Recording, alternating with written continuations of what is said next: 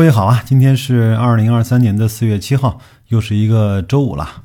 本来这期节目呢，我是给各位啊准备了一篇分析万科的文章，但是呢，我今天呢到家有点晚，我就不太想再去正儿八经的再去准备资料，再去做那个节目了。我呢是想跟各位啊聊一聊我们前两天在社群聊的一个话题，其实。我们当时不经意的这种聊天啊，其实是映射出来一个特别深刻的话题。我有一天呢是看了一个帖子，一个投资者呢自己大概交易账户呢有四千万到五千万的资金，他也是给所有人呢公布了他的持仓。我是把这篇文章呢分享到了我们的社群。我问了一个问题，就是当你有四千万到五千万的时候，你会怎么来打理你的财富？怎么会安排你的投资的方法？当然，社群呢那一天也是。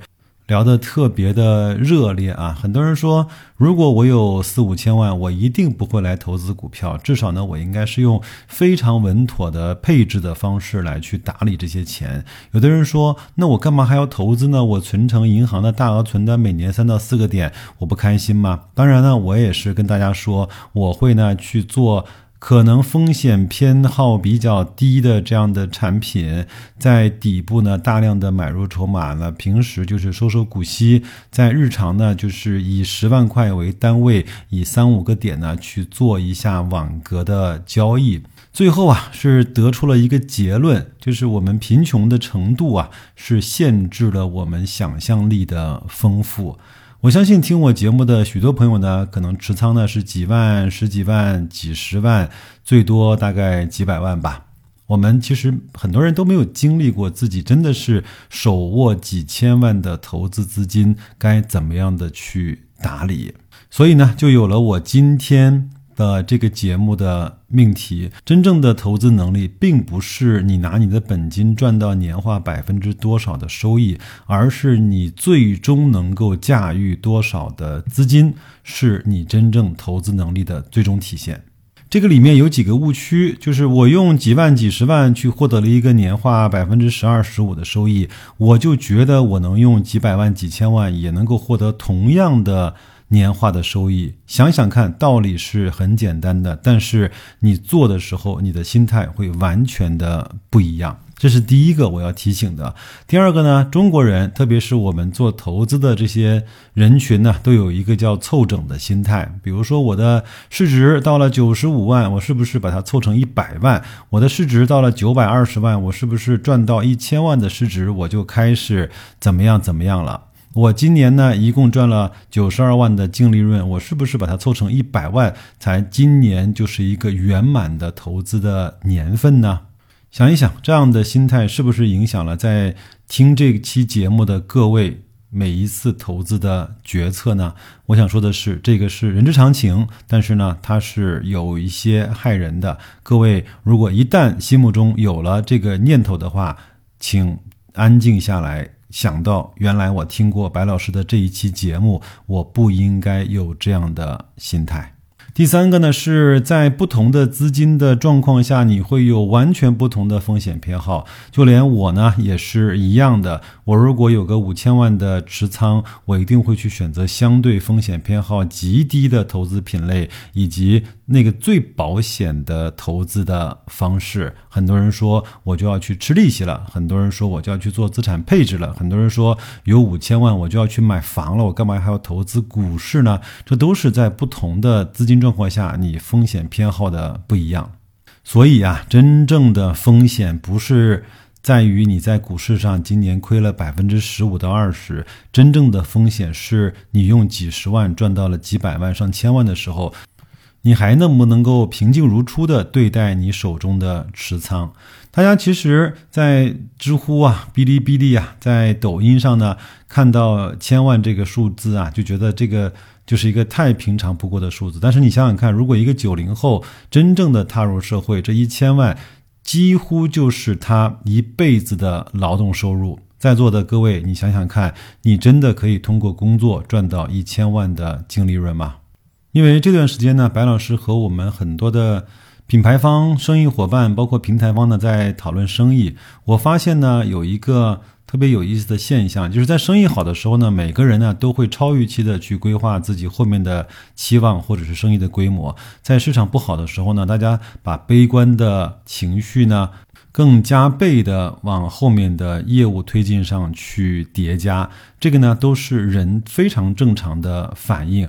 所以在这个上面呢，我们其实很难用芒格所说的常识是大部分人不具备的能力。才叫常识。跟各位讲一个可能各位都知道的故事啊，在零七年、零八年的时候呢，巴菲特在十八块钱的价格呢卖出了他所持有的中石油。那个时候呢，很多人说老巴你老了，你看不懂中国甚至是亚洲最赚钱的这个公司它未来的发展了。当然，我们也都知道，当时中石油上市之后呢，第一天的股价呢爬升到了四十八块钱。很多的财经的记者、媒体大 V 呢会说，这是一份可以传承给子孙的业务，因为它确实是在当年最赚钱的公司，甚至都没有之一。但是呢，仅仅两三年过去之后，它的市值就变成了四十八块的六分之一。我们如果从常识的角度来去看的话，巴菲特十八块钱卖掉了，很多人四十八块买入了，总归有一个是错的，对吧？我们如果用常识的角度来去判断一下，大概率是谁错了呢？现在我们冷静的来分析，可能在四十八块的时候买入中石油的人是错的，但是在当时，大部分的人认为老八是错的，四十八块买入中石油的人大概率是对的，这就是常识在特殊的情况下所带来的变形。恰恰非常有意思的部分是在投资市场上。最不缺的就是在各种各样的市场的极端情况下，对常识的误解，甚至是扭曲。我说的再严重一些，甚至是践踏。昨天还有人在社群里说：“白老师啊，你挺厉害的，因为你把科创五零放入到你的大白另类估值里面，我就跟投了。”最近呢，也涨了五六七八个点，你真的挺厉害。但是我想说的是，这当然不是常识，这只是偶然中的一个特别偶然的现象，不能够把这样的偶发现象当成常识来去判断事物。但是我们在。大白令类估值里面追踪的那一些低估的指数，它回归到正常的估值，这就是一个常识。但是呢，由于时间的关系，很多人在长时间的这种磨底和震荡的过程中，他就渐渐的就失去了对常识的判断以及对这种常识的坚持。